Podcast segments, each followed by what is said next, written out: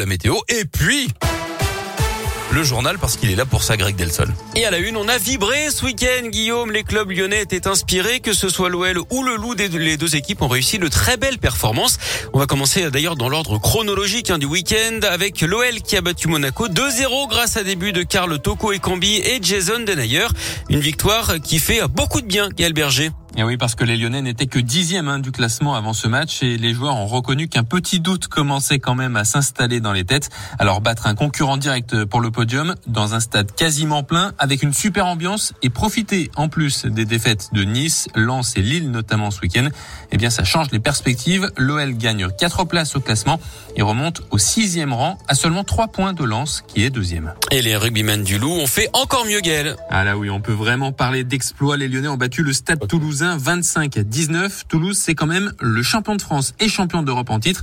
Et surtout, les Toulousains n'avaient pas perdu un seul match depuis le début de saison avant de tomber à Lyon au stade de Gerland hier soir. Donc, des Lyonnais très agressifs et efficaces pendant une heure avant de garder leur avantage au courage en fin de match. Une énorme performance qui permet au Loup de conforter sa troisième place au classement. Merci Gaël, il faut bien le dire, on rate le grand chelem un de peu ce week-end à cause de la défaite des basketteurs de l'Asvel 82-74 à Strasbourg. Mais pour finir sur une bonne note, on retiendra la victoire des filles de l'OL face à Montpellier 5-0 et celle des filles de l'Asvel qui ont remporté leur première victoire de la saison 60 à 59. C'était contre Villeneuve d'Ascq.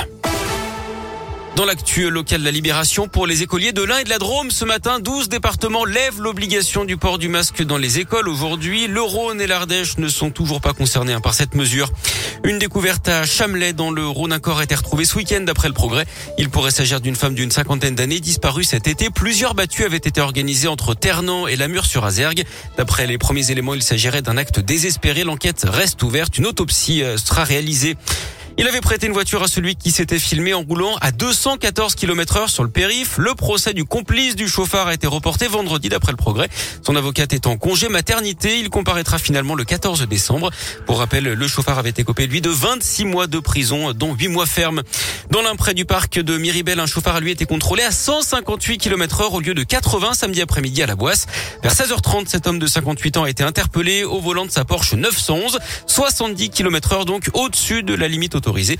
Bilan permis retiré et saisi du véhicule.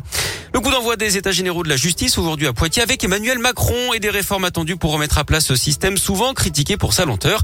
Une commission indépendante présidée par Jean-Marc Sauvé pilotera les travaux et la carte blanche d'après l'Élysée. C'est lui qui avait présidé également la commission d'enquête sur les abus sexuels sur mineurs au sein de l'Église. Ces propositions seront remises en février après avoir mené des consultations avec l'ensemble du corps judiciaire. Et puis pour terminer ce journal, le clap de fin pour le Festival Lumière hier à Lyon. Neuf jours marqués par la diffusion de plus de 300 films. La traditionnelle cérémonie de clôture s'est déroulée à l'Altony Garnier en présence du prix Lumière de cette année, Jane Campion.